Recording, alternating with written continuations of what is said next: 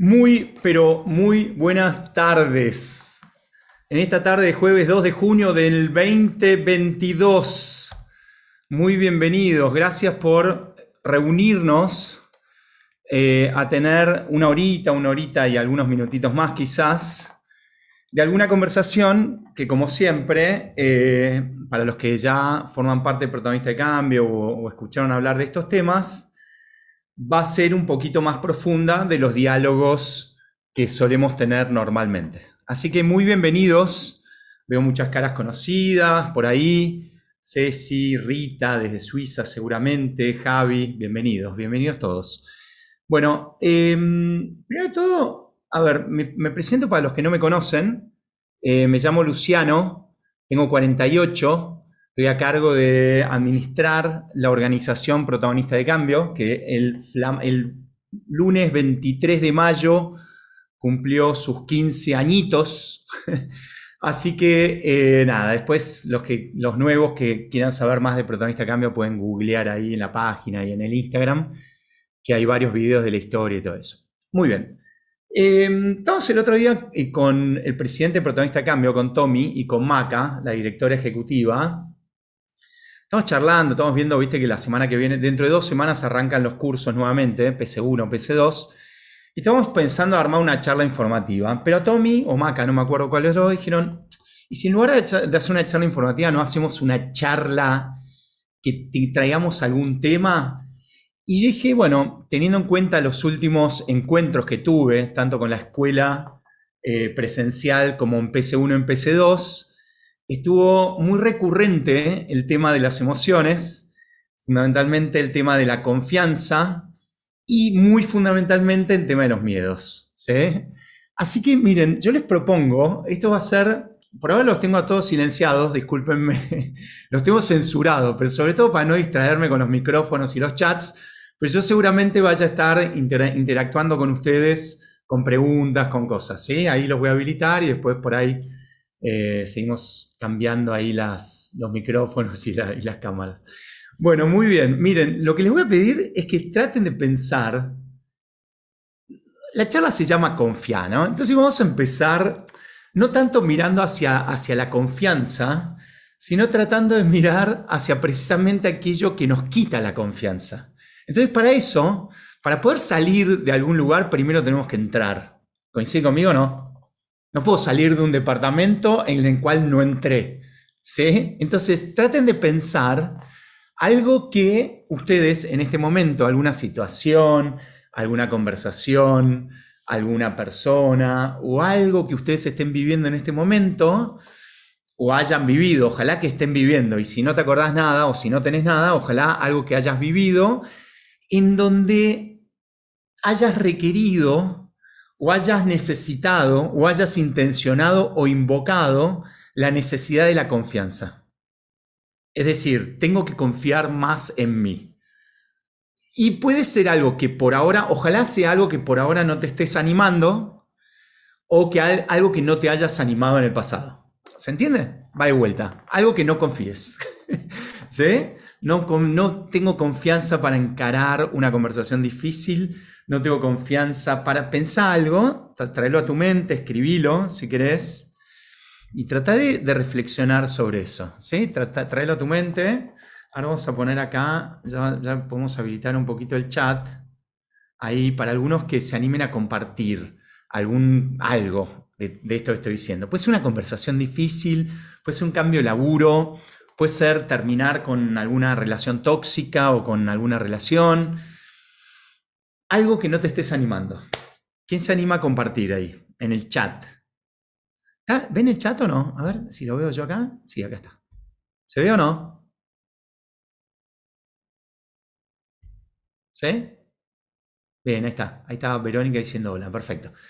Bien, buenísimo. ¿Quién se copa? Ahí en el chat. Escriban ahí, ¿no? Ahí pongan ahí. Perfecto.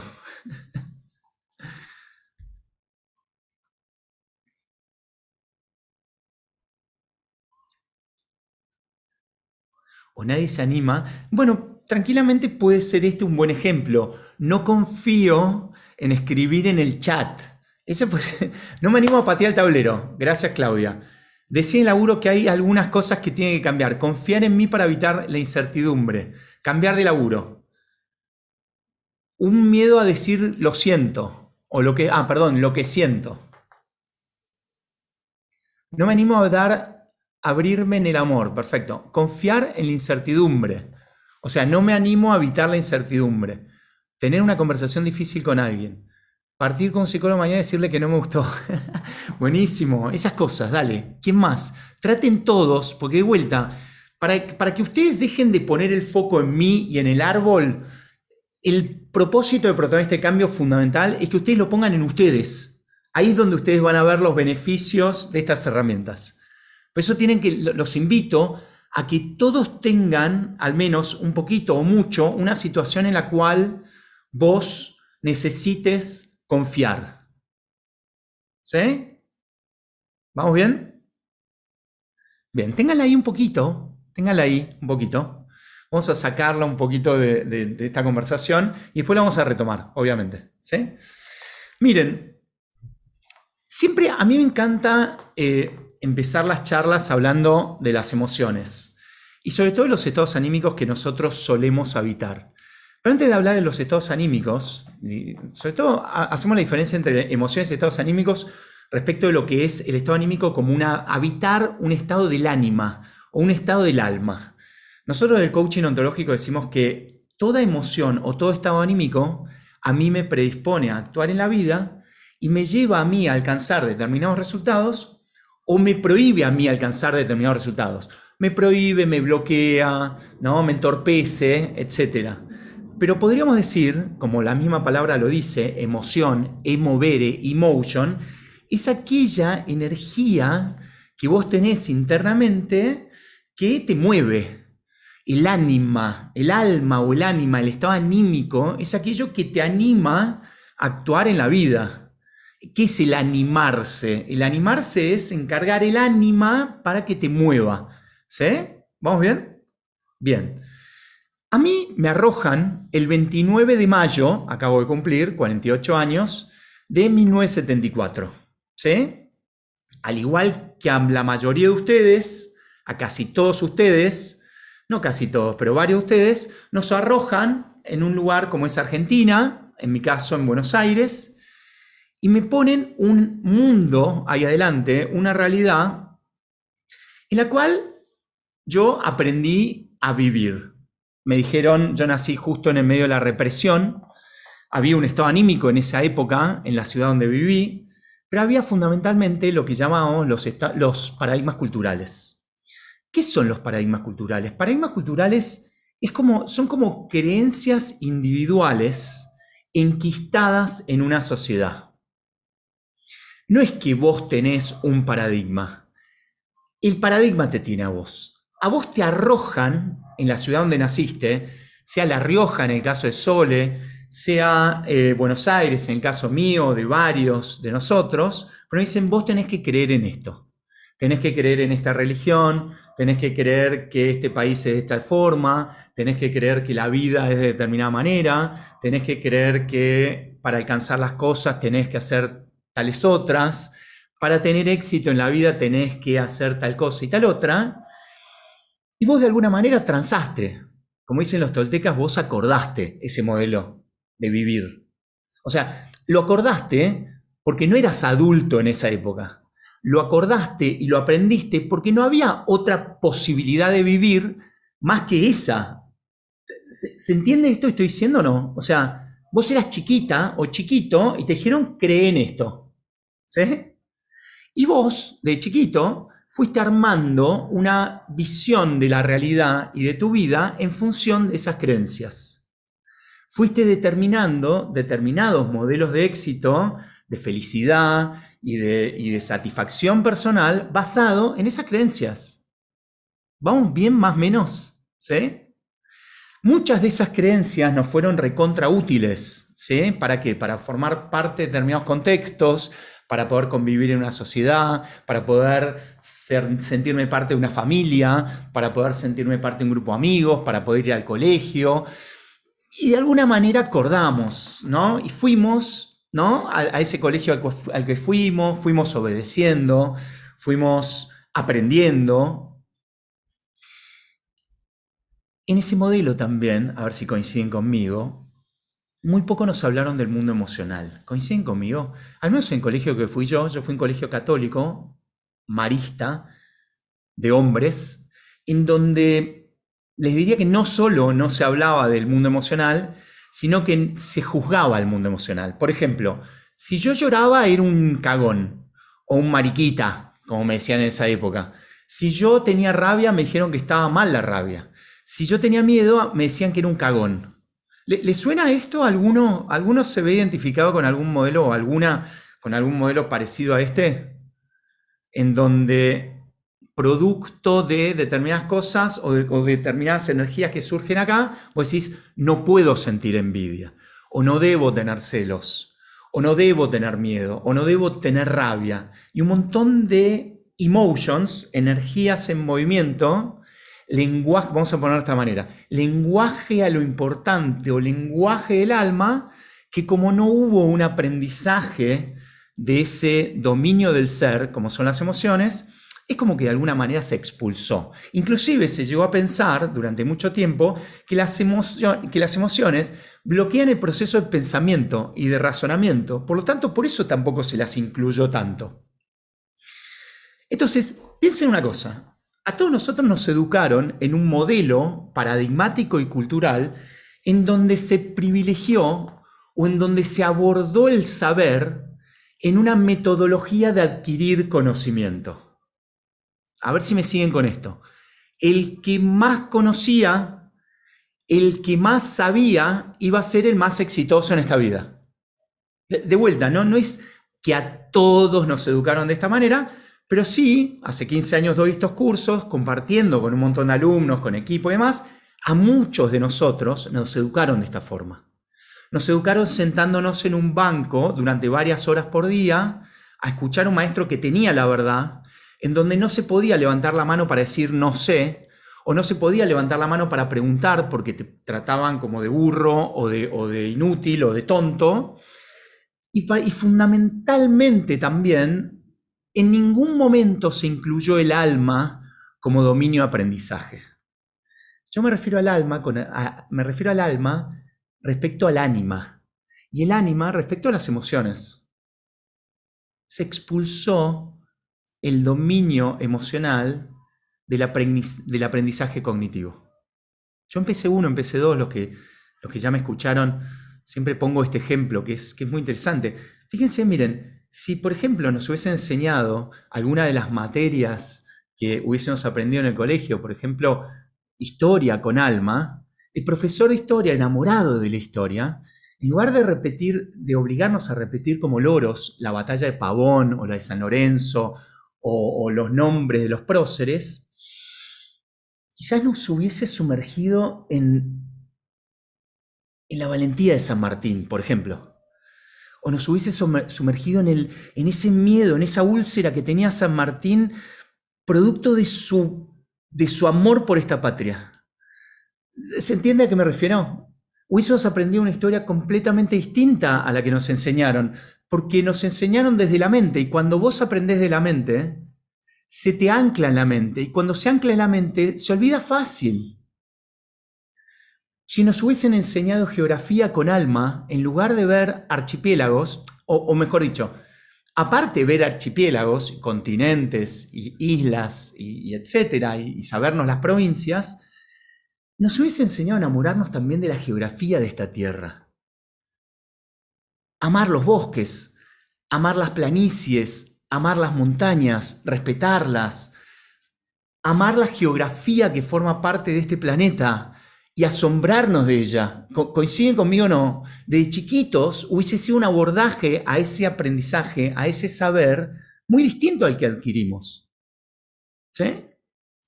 Y así puedo seguir. Por ejemplo, si nos hubiesen enseñado matemática con alma, en lugar de ver números y aburrirnos con, ¿no? con álgebra o con gramática, veríamos la belleza de la geometría sagrada y la magia de los números en toda la existencia.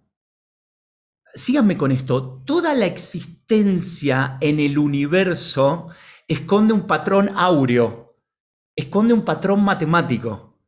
Desde, el, desde, la desde tu oreja hasta el caparazón de un caracol, hasta la distancia entre las falanges de tus dedos, que forman una espiral también. Si vos ves tus dedos con las falanges, vos vas viendo que hay una, una geometría perfecta, Fibonacci, que va tomando una instancia matemática.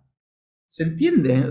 igual estoy tratando de reducir una, una información muy amplia, pero sí por lo menos tratando de compartir con ustedes ciertos destellos de una posibilidad de abordaje de un nuevo saber que incluya el mundo emocional. Un saber distinto, un saber en donde la conexión con la vida, la conexión conmigo mismo y la conexión con la naturaleza y fundamentalmente la conexión con el resto de los seres humanos incluye el alma, incluye el dominio emocional. De hecho, nosotros aprendemos por inmersión emocional. En esa época, en 1974, a mí me arrojan una familia donde había determinados estados anímicos había mucha alegría en esa familia, había gratitud, pero también había cierta preocupación por lo económico, había cierto, cierta herencia cultural de Europa en donde había preocupación porque falte. Tiene lógica. Mi abuelo viene de, la, Guerra Civil Española, llega a Argentina con, con 15 años, creo que 13, 14 años, mi abuelo materno, en, el barco donde venía le habían robado, lo único que traía, el bolsito con la ropa que tenía, se lo robaron en el barco, literalmente, llegó a Argentina como seco, o sea, con la ropa que tenía puesta.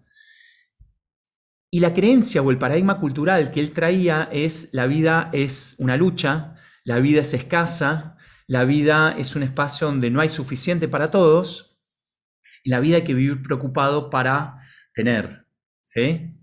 Esa, es la forma como él llegó a Argentina, a Buenos Aires, puntualmente. Y empezó a ir muy bien.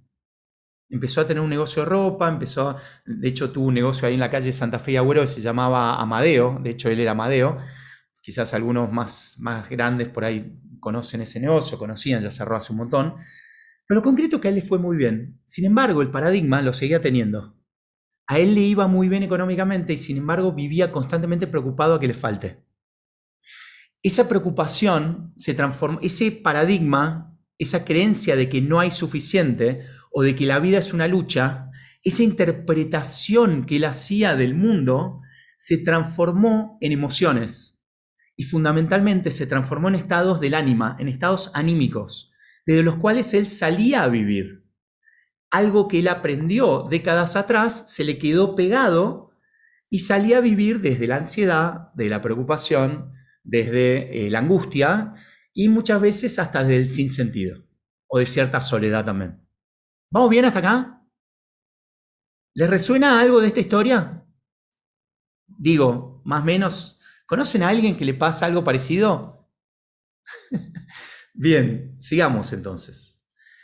Cuando mi abuelo sale a educar a mis tíos y a mi madre, lo que le enseña es, Loli, la vida es escasa, en realidad quizás ni se lo dice, Loli, mi vieja, lo ve todas las mañanas, saliendo a laburar.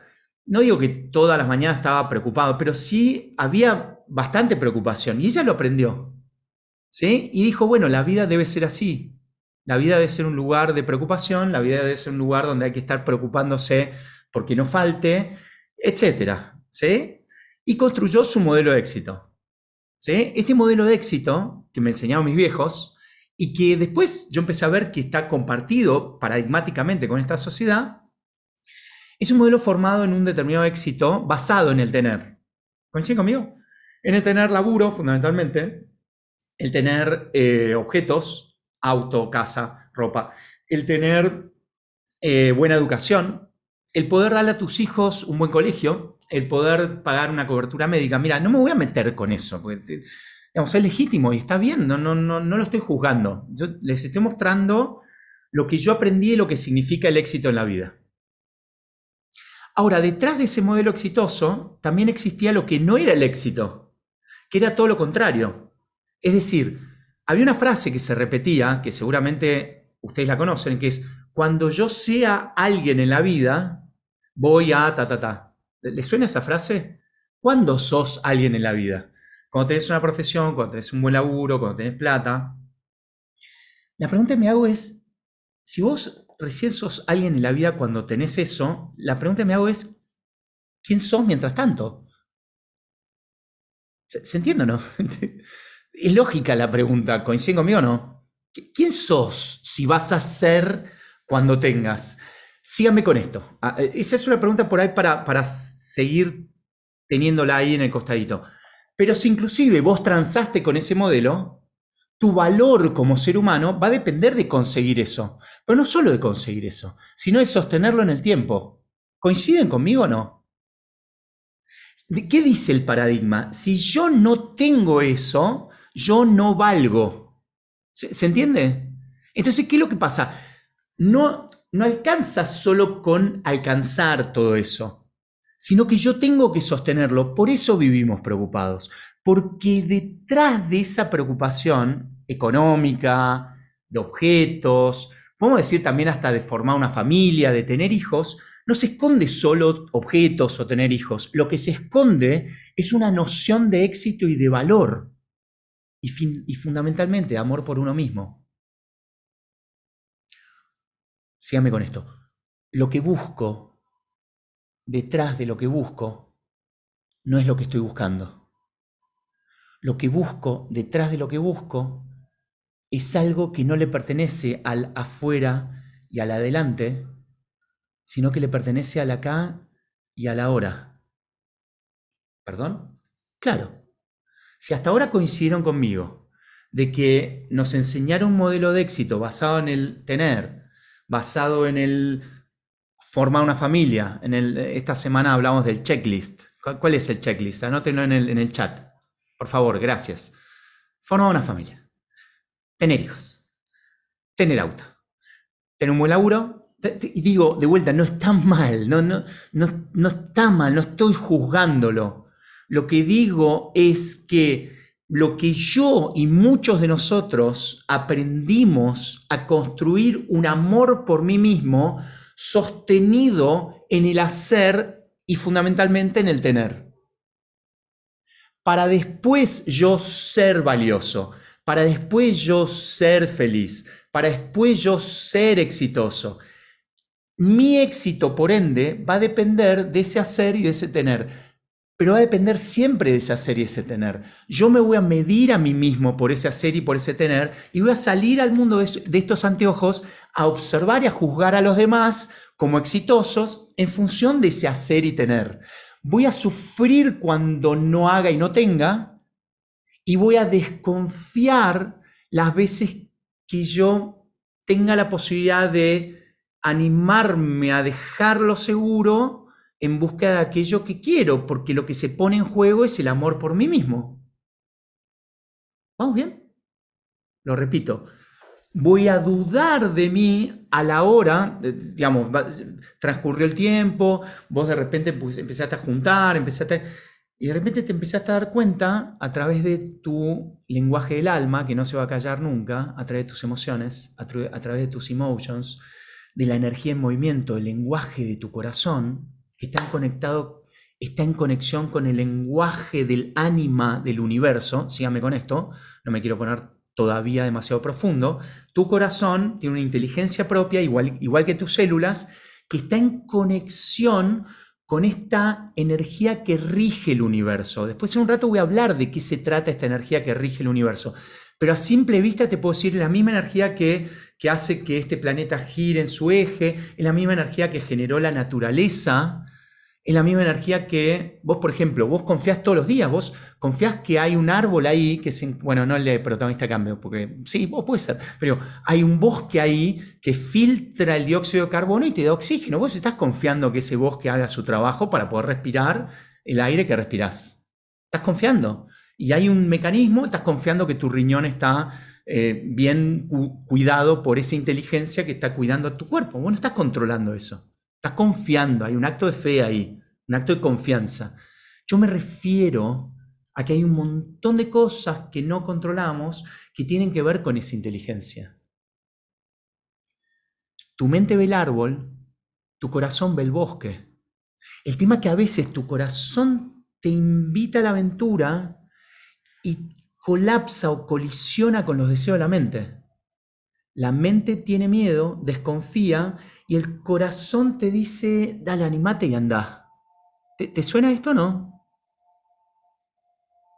¿Más menos? ¿Algo? ¿Poquito? ¿Mucho?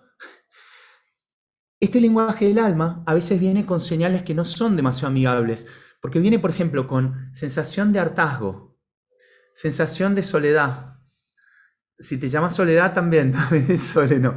A la soledad ya les estoy invitando a que se llaman sol. Ya le están, mira, ya sol. Una vez una alumna que se llama Soledad me dice, para, ¿qué te pasa? Yo amo la soledad. Bueno, perfecto, tranquilo. Eh, sensación de vacío, sensación de angustia, sensación de tristeza y fundamentalmente sensación de desamparo y orfandad. qué feo todo esto que está diciendo.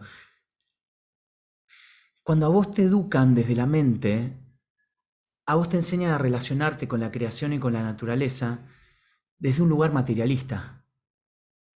Cosificás la creación y cosificás a los seres humanos. Cosificás la existencia. No te enseñan a relacionarte con la existencia desde el asombro. No te enseñan a entenderte parte de esa creación, sino que vos y la creación desde la mente están separados. Está la creación de un lado y vos del otro. Está el cielo de un lado y vos del otro. Está Dios allá arriba, lejos, con barba blanca, hombre, y nosotros de este lado. Entonces, claro, hay una relación de separación con la vida y con los demás, en donde tu alma, que pertenece a la unidad y pertenece al todo, te va a estar llamando de volver a casa, por eso la canción del principio, Take Me Home, te va, te, va, te va a llamar hasta el resto de tu vida, hasta el día que vos te mueras, para que vos vuelvas a dónde? A tu divina presencia, a tu yo esencial, a tu maestro interior o a tu canción primordial. El tema que como no nos enseñaron educación emocional, ni nos enseñaron a habilitar nuestro mundo emocional, primero reconocerlo, aceptarlo, habitarlo y fundamentalmente después de un tiempo ver que me viene a mostrar esas emociones. Nos enseñaron a tomarnos una pastilla, a distraernos, a si estoy triste salir, a. A bloquearlas, en lugar de permitir que ese mundo emocional venga y me enseñe dónde yo verdaderamente estoy y qué es lo que yo verdaderamente quiero. El alma vino a ser. Tu alma vino a dar, a servir, vivir siendo, vino a compartirse, vino, no vino a buscar algo, no vino a sobrevivir, no vino a llenarse, no vino a conseguir algo para la supervivencia. Tu existencia es una creación milagrosa. Lo voy a repetir. Tu existencia es una creación milagrosa. Lo voy a repetir. Tu existencia es un milagro. La posibilidad de que vos estés escuchando esta charla en este momento tiende a cero.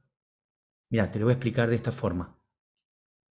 Antes que vos hubo 60.000 ancestros tuyos.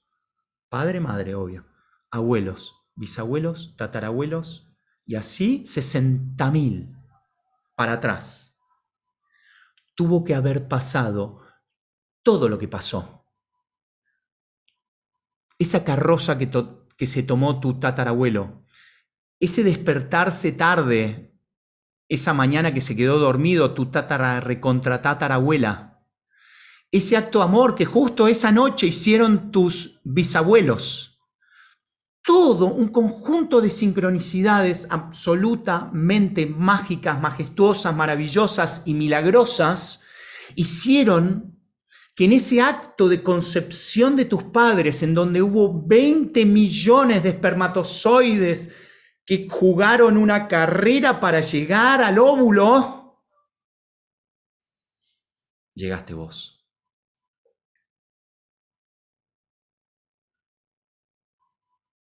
Escúchame, llegué yo.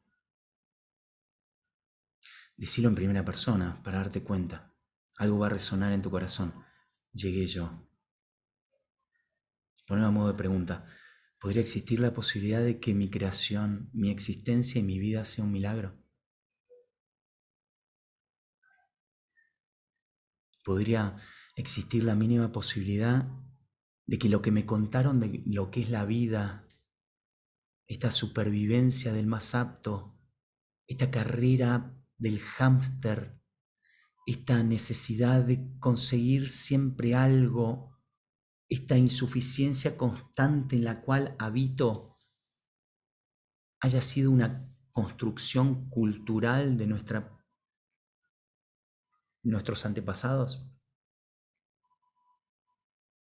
¿Puede existir la posibilidad de que en este Edén, que es la madre tierra en la cual vivimos,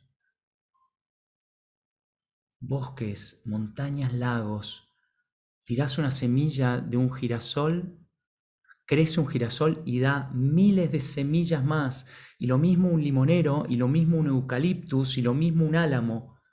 Hay una ley natural en la naturaleza que se rige por la ley de abundancia. Si hay algo que opera en la naturaleza es la abundancia como modelo natural. La mente humana creó carencia. La mente humana se creyó que no hay suficiente para todos. Y como nos lo creímos, lo hicimos real. Y no confiamos. No confiamos en nosotros porque estamos plagados de miedos heredados.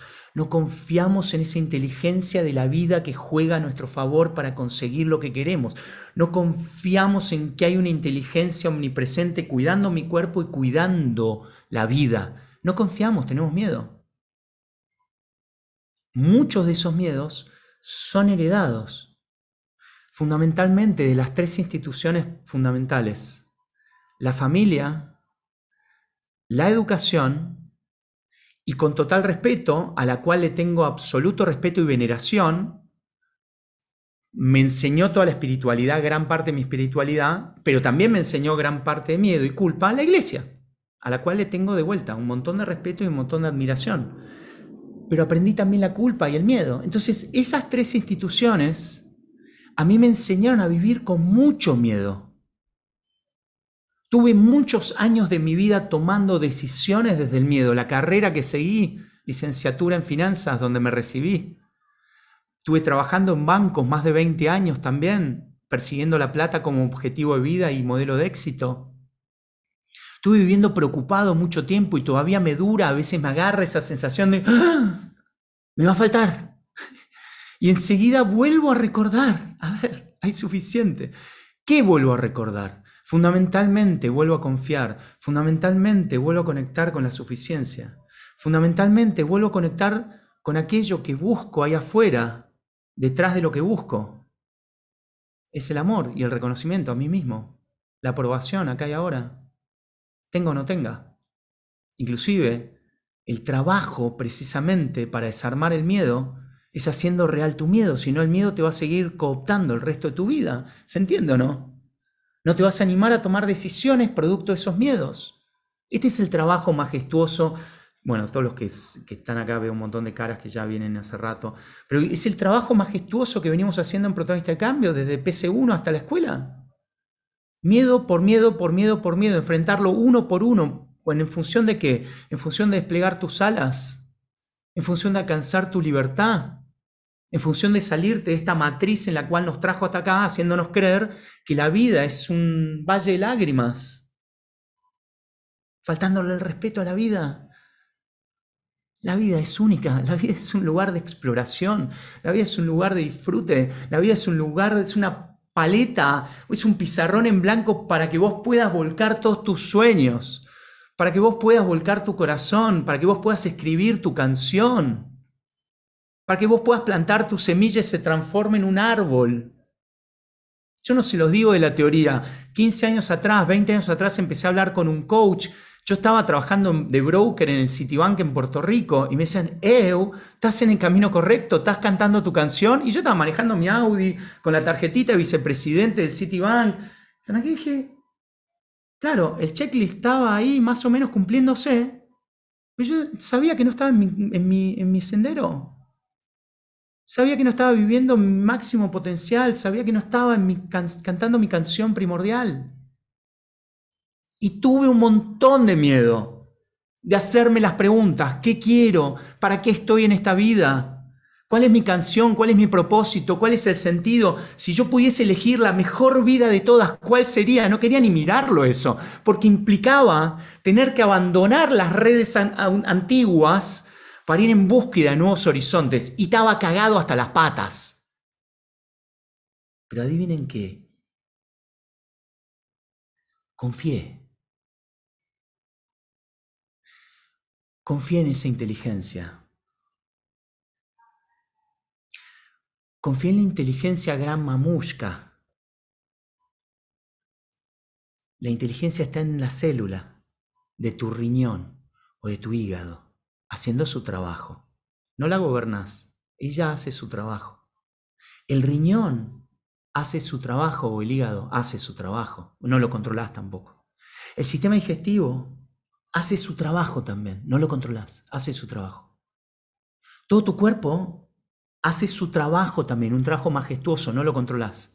La pregunta que te hago ya, en tu cuerpo, deja la, la naturaleza a un costado, en tu cuerpo, ¿quién controla eso? ¿Quién digita toda esa inteligencia? Una respuesta a la pasada sería, bueno, la naturaleza, bueno, la vida. Bueno, esa es la relación a la cual me refiero. Una relación mecanicista, ajena de asombro, ajena de magia, ¿Se, entiende lo que digo? Ajena de rituales de gratitud. Ay, gracias, cuerpito, por mantenerme vivo un día más. Gracias por este plato de comida. Gracias por este aire que respiro. Que esta, esta inteligencia a la cual llamamos Dios, gracias a este mundo divino que creó esta inteligencia, que nos creó a nosotros para habitar esta tierra de ese lugar de expansión y de dicha divina, podamos disfrutarla. Sin embargo, le metimos la mente y la cagamos, ¿se dan cuenta? Nos alejamos unos de otros. Hicimos la carrera del hámster del sálvese quien pueda. Nos llenamos de culpas, nos llenamos de temores. Nos creímos que la vida es después de la muerte, la verdadera vida viene después, es acá y ahora. Nos lo mostraron todos los maestros. El primero de todo fue Cristo, por lo menos el que yo más conocí. Cuando yo empecé a aprender todas estas herramientas, empecé a relacionarme con, con María, con Jesús, con todos los maestros espirituales de un lugar absolutamente distinto. ¿Por qué? Porque el verdadero mensaje era el del amor, pero no el amor hacia afuera primero, el amor por mí mismo, el amor por la creación que habita en mí. La majestuosidad y el milagro que existe en mí, el Cristo, el Dios, el Buda, la divina presencia que existe en mí, en ese confío, ¿se entiende o no? Que ve mucho más que mi mente. Cuando viene el miedo, confío. Va a pasar lo que tenga que pasar y me va a encontrar protagonista. Y no estoy solo. Me acompaña la comunidad protagonista, me acompaña mm, la inteligencia que está encargándose de mi cuerpo, me acompañan mis ancestros y me acompaña mi resiliencia y mi poder personal.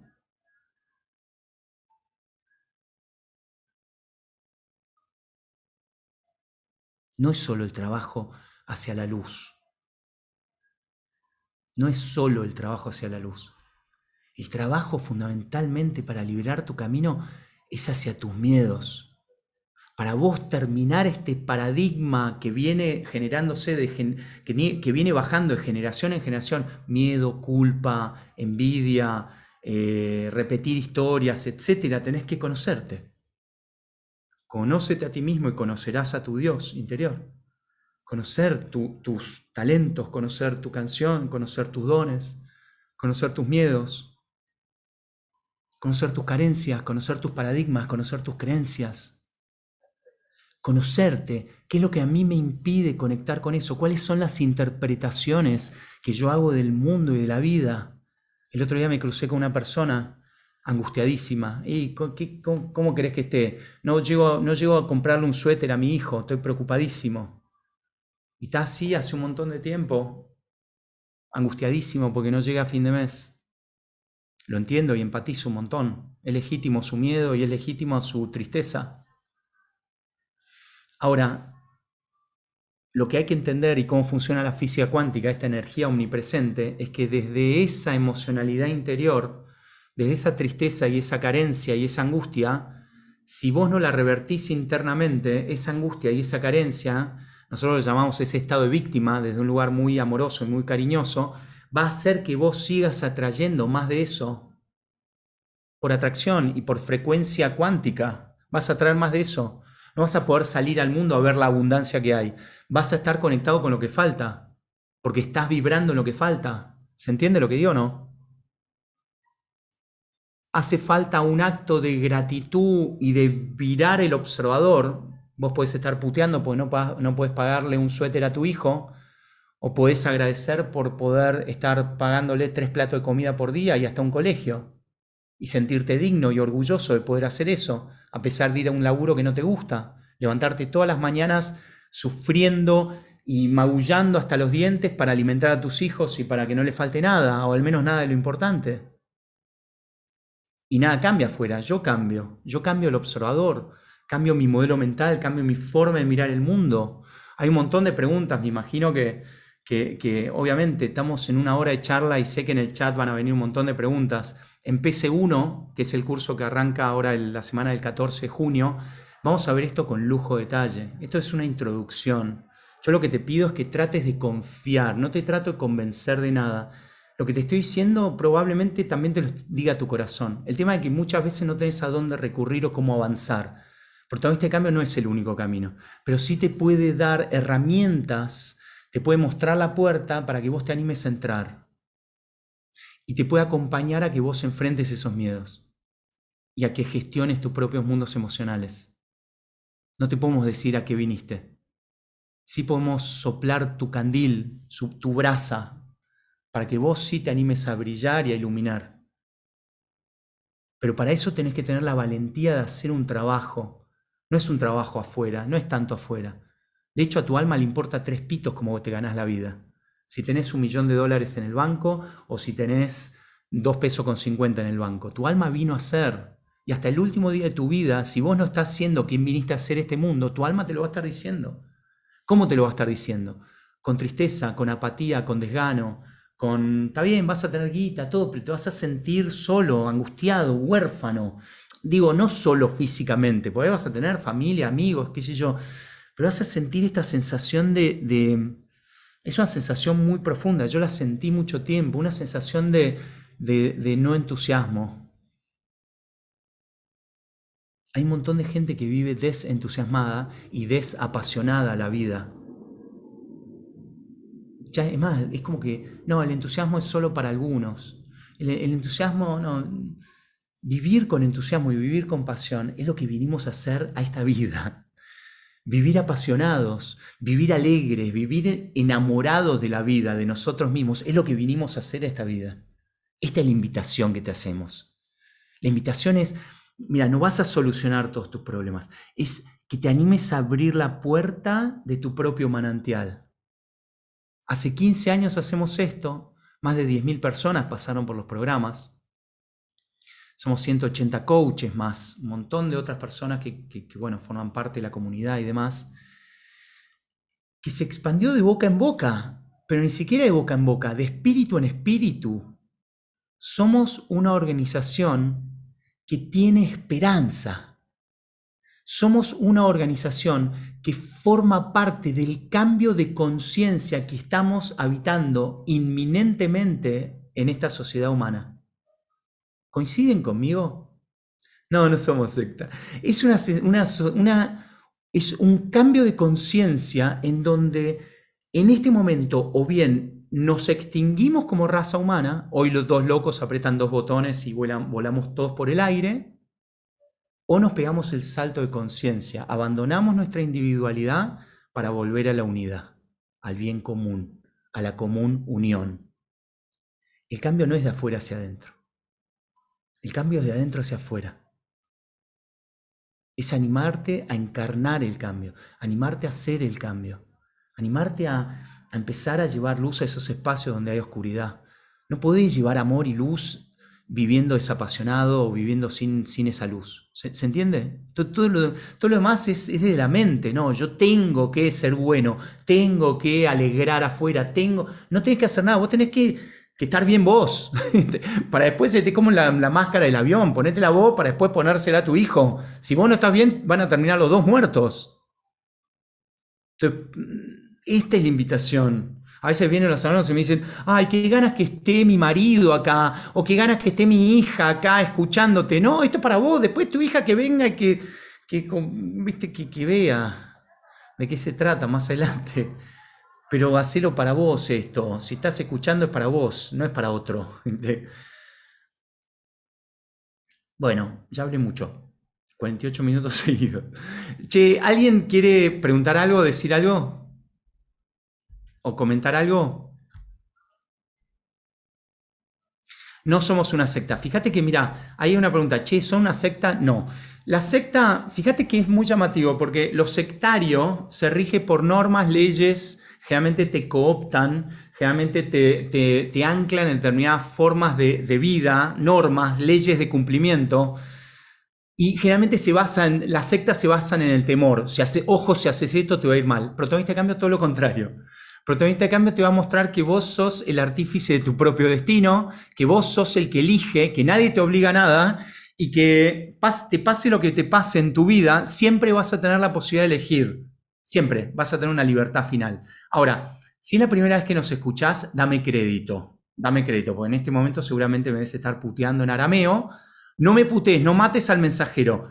Dame crédito. Miren, nadie queda fuera de los programas por cuestiones económicas. Tenemos programas en las cárceles, tenemos programas sociales, trabajamos en la cava. Somos 180 coaches que tenemos como misión aportar a este mundo una gota para que este océano sea distinto, como decía la Madre Teresa. Entonces, anímense. Carolina, a ver si te puedo habilitar el, el micrófono. Déjame ver, a ver. Espérame. Mm. Fíjate ahí a ver si vos podés em, habilitar tu micrófono. Ok, ahí estoy. Espera, eh, espera que no te escucho, que tengo que prender el parlante. A ver ahí. Ahí, dale. Hola. Sí, ¿cómo andás? Bien, hola a todos, hola Lucho. ¿Cómo estás? Eh, bien, o sea, como no existen las casualidades, justo este tema tengo un, eh, esta semana tengo un tema con la confianza. Bien. Eh, yo hice protagonista de Cambio 1, eh, tengo pendiente el 2, tengo pendiente hacer la escuela de coach, bueno, pero quiere decir, y para todos los que no lo hicieron, que fue una bisagra para mí y que mm, sin duda terminé con, el corazón más que abierto. Y, y puedo decir una mala palabra. Ah, no, no, sí, sí, dale. Bueno, hay que tener, claro, hay que tener muchos huevos, muchos huevos. Varios. Muchos, claro, varios huevos, llámalo como quieras, para hacerte cargo de todo lo tuyo, para hacerte cargo de todo lo que, de todo lo que pasa, de las decisiones que tomás, de las que no tomás. Y realmente fue en un momento de, de todos, del mundo, muy particular, porque fue en el momento más cerrado de la pandemia, era los miércoles a las 7 de la tarde, no me olvido más y, realmente fue una bisagra y, y, este, y no es que no existe la magia, sino que aprendí que la magia la tenía adentro y no lo sabía. Claro, claro. Y, bueno, nada. viste que a veces está muy oculta. Lo, que pasa es que está, son tantos los años de no confiar, son tantos los años de habitar paradigmas y creencias, son tantos los años de, de desesperanza y de, y de, y de sin sentido y de golpearse con la misma piedra tantas veces, que es como decir, basta, basta, no le creo más a nadie. Tiene, eh, yo entiendo, entiendo, pero la verdad no te queda otra que vivir. O sea, no, no, y por eso no salvo que quieras terminar con tu vida, pero es una pelotudez porque en realidad no, no, se puede terminar con la vida. La vida continúa, de verdad, ¿eh? o sea, vos crees que terminás con tu cuerpo, pero no con la vida. Es más, cuando vos terminás a propósito con tu vida, generás una energía kármica que te va a volver multiplicada, ¿no? No está bueno. Sí, Hay que vivir. Y a mí me lo recomendaron amigos, así de boca en boca, amigos que lo hicieron. Yo ahora se lo recomiendo amigos y realmente es, vale la pena. vale la pena. Así que gracias, gracias, gracias infinitas. Espero poder hacer PC2 y desde luego hay que, no, se puede transmitir, hay que vivirlo. es verdad eso, es difícil de transmitir. Por eso yo sé que en una hora, gracias, Caro, yo sé que en una hora es difícil, porque inclusive también puedo decir cosas que a muchos de ustedes los enoje, eh, sobre todo, viste, porque están, tengo que resumir mucho, pero créanme que, hay, se encuentran muchas respuestas y la respuesta no es que yo la tenga, yo te ayudo a encontrarla. Cuando vos te enojas conmigo, más, habla más de vos que de mí. Entonces yo con un par de preguntas te ayudo a que descubras qué es lo que te parece injusto o cuál es la interpretación que estás haciendo que te tiene atrapada o atrapado. ¿Se entiende? O sea, y esto no, es mágico, es simplemente ir a meterse adentro del mundo emocional del ser humano. Esto es lo bueno del protagonista de cambio, del modelo que aprendí, que me, generó, cuando empecé a aprenderlo dije, esto lo tiene que conocer la gente, porque existe acá un amplio grado de libertad y de confianza para animarme, ahí saltan los años, no sean botones. Sí, doy fe, ya sé, sí, está Yo sé que hay, mucho, hay un club de fans en Protagonista Cambio. Em, y, lo más difícil, coincido, que es explicar em, en pocas palabras de qué se trata, pues tan amplio el abanico de, formas de ser y de... Lo que sí es, cada ser humano, si podría resumirlo, es como... Es el trabajo ontológico hacia uno mismo que cada ser humano, si quiere llegar a un amplio grado de libertad, de expansión y de, paz y de amor propio, y está bueno que haga. No desde un lugar, en este caso, de protagonista de cambio, no de un lugar terapéutico, sí de un lugar de aprendizaje. Yo aprendí determinadas formas en mi vida, a partir de hoy voy a ponerme en aprendiz de aprender unas nuevas. Ese nuevo aprendizaje es al que te estamos acompañando o te vamos a acompañar a que, a que experimentes. Y yo te aseguro que si te lo tomas en serio, el Protagonistas 1 dura tres meses, es un curso semanal, no hay manera que no cambies. Acabamos de terminar justo el, PC1 presencial, el virtual, eh, tuvimos la reunión con la escuela, la gente me contagia mucho su, entusiasmo, ¿viste? Como terminan con, ganas de salir a compartir todo esto. Y esa es la esperanza que yo veo en todas estas herramientas, que no son mías. Yo las aprendí de mis maestros también. Y por eso se las comparto. Esto, esto es del planeta, por eso nadie queda fuera de las herramientas por cuestiones económicas. ¿Alguno tiene alguna preguntita? Pues estamos ya, nos quedan cinco minutitos eh, y no quiero tampoco ocupar mucho más tiempo. Ojalá algunos los que se copen eh, se anoten el programa, pueden escribir al Instagram de Protagonista Cambio, arroba Protagonista Cambio Pueden escribir al, mail info arroba protagonistadecambio.com para pedir información o a la página web protagonistadecambio.com. Y ahí van a tener un montón de información, videos, etc. Inclusive en esta misma sala, ahí si quieren poner por chat, hay un montón de coaches y de alumnos de Protagonista de Cambio también que, que si alguno quiere saber más de protagonista, inclusive ellos les, les pueden contar. Eh, bueno, gracias. Les propongo despedirnos con una canción. ¿Tienen ganas o no? Está bueno. ¿Sí? Vamos a poner una canción. Em, vamos a ver, déjenme ver a ver cuál podemos poner. Em, Yo. Sí. ¿Cómo andas, Diego? Hola, Diego. ¿Cómo andas, Lucho? Consultita, a ver si me puedes ayudar. ¿Cómo se hace para vivir desapegado de las cosas? Porque si no pasan determinadas cosas, uno como que anda medio triste porque eso no pasa. A ver, vos qué tenés hora de vuelo. Em, qué linda pregunta, me tiraste faltando tres minutos. no, em, a ver, el desapego es el gran... Mira, para que te des una idea, el desapego es la columna vertebral de la filosofía de espiritual budista. como para que veas que no es una pregunta a responder en tres minutos. Eh, pero sí, a ver si puedo por lo menos darte mi mirada, que obviamente no es la verdad. Em, el apego nace del temor y nace del ego. Todo apego te hace creer que vos necesitas eso para ser feliz y para poder vivir y construir un modelo de valor. Todos tenemos, por más que Mm, tengas un camino espiritual profundo, que hayas hecho un montón de terapias y demás, es imposible no tener determinados apegos. El tema es que esos apegos no te, no te priven de vivir en libertad y en expansión y en paz. Es cuando el apego se, torna eh, nocivo cuando, cuando vos te quedás, por ejemplo, apegado a una relación tóxica el resto de tu vida desde el miedo, o cuando te quedas apegado a un trabajo desde el miedo, o cuando te, te quedas apegado a una forma de ser por miedo a cambiar. Detrás de todo apego existe un miedo. Em, y hay toda una forma de trabajo. Es fundamentalmente enfrentando el miedo a ese apego, que es lo peor que puede pasar. Y, obviamente la respuesta no te va a gustar, pero sí la única manera de desapegarte, primero todo entender que el apego también es una ilusión. Y como toda ilusión no es real, todo aquello que vos tenés apegado, tu familia, tu casa, tu auto, tu plata, vos querés que es tuyo y querés que va a durar mucho tiempo, y eso no deja de ser una ilusión. ¿Se entiende lo que digo o no? Yo tengo la expectativa y la ilusión de que todo esto que tengo me va a durar mucho tiempo más. Ese apego es lo que me hace sufrir cuando yo lo pierdo. Sea una relación, sea un ser querido, sea dinero, sea, tu auto cuando te lo roban, sea tu, reloj, tu teléfono. ¿Se entiende? E, el tema es poder tratar de vivir como, como bueno, todos los maestros espirituales dijeron, ¿no? Con la, mochila liviana vivir más simple, que no quiere decir no tener cosas. Eh, el tema es no que, que tu felicidad y tu éxito no dependa de esas cosas. Al revés, cuanto más abundancia vos tengas interna, más abundancia va a fluir a tu vida también.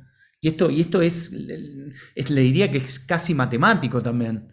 El tema que hay que cambiar de, el, cambio es más profundo, el cambio es, vos tenés que llenarte para tener. Mira, Jesús decía, Mm, cito a Jesús porque es la religión que aprendí y, uno de mis maestros. Pero es, Jesús decía, al que tiene se le dará, y al que no tiene, hasta lo que tiene se le quitará.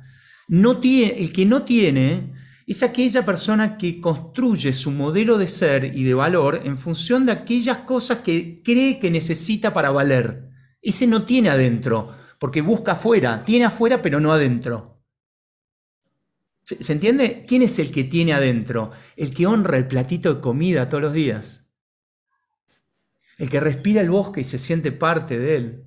El que venera todas las mañanas y todos los días el poder despertarse y respirar este aire, venerando la vida. El que, el que da gracias por la vida y por, por existir. Ese es el que tiene. Y paradójicamente, ese es el que menos necesita. Y cuando menos necesitas, más la vida te da. ¿Se entiende cómo funciona? En esa confianza, por eso el título de la charla es este, es confiar. ¿Confía en qué? Confía en la inteligencia de la vida que funciona de esta manera. Confía y, trabajar, empezar a trabajar el desapego, la desilusión, que no quiere decir que vivas desilusionado, sino que trabajes el no apego a la ilusión, que trabajes la posibilidad de vivir la vida con cosas, pero sabiendo que puedes no, tenerlas y ser feliz igual. Ahora, es fácil decirlo, pero no sentirlo. ¿Se, entiende lo que digo? Para sentirlo profundamente hay que hacer el trabajo que no, que no termina. Yo no lo estoy dando, yo no doy protagonista de cambio desde un maestrulis que baja de la montaña a iluminar a los seres humanos. Yo transmito estas herramientas desde el aprendiz continuo, desde mis miedos, de mis ansiedades, de mis torpezas como padre, sin ir más lejos, hoy tuve una agarrada con, bueno, ayer y hoy con mis hijos, están mm, justo mudándose, estamos con, bastante, bastante emociones en casa eh, también. Entonces, esto genera mucha cercanía y mucha humildad. La gente escucha, no escucha un maestro, escucha un tipo normal que, que, contagia o trata de contagiar un poquito de esperanza. Entonces ahí vamos construyendo todos esta, esta posibilidad. Buenas em, tardes. Eh, hola.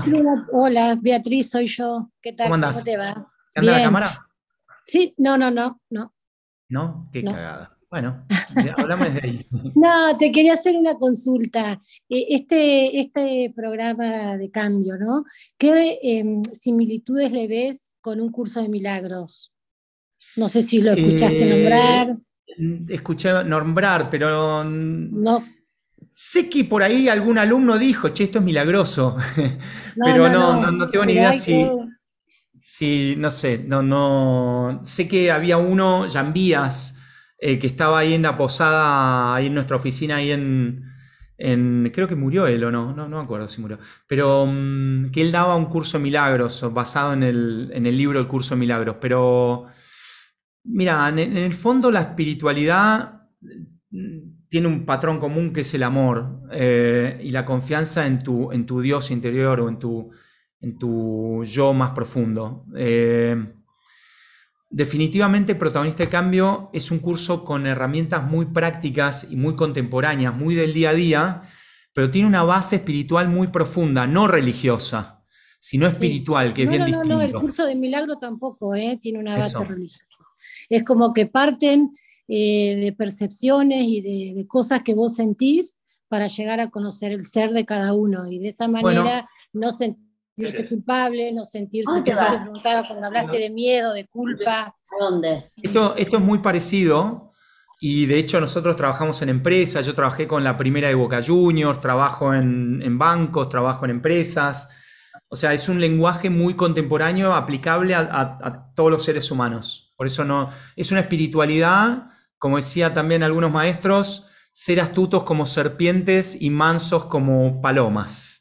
Entonces acá estamos transmitiendo una espiritualidad que le llega a todo el mundo, seas católico, seas judío, seas ateo, eh, seas escéptico o no, no te puedes escapar de tu yo esencial. Porque en el fondo eso, claro, es, tu sí, propia, es, tu propia, es tu propia esencia, no, no vas a poder Sí, escaparte. sí, Siempre tarde o bien. temprano, siempre vas a tender a volver a casa. Y con esa canción nos vamos a despedir.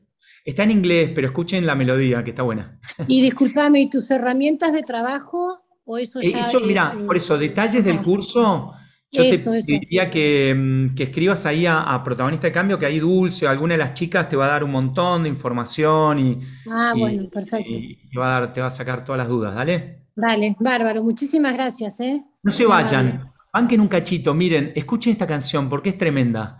Yo voy a buscar la traducción y la vamos a poner para que entiendan a qué me refiero.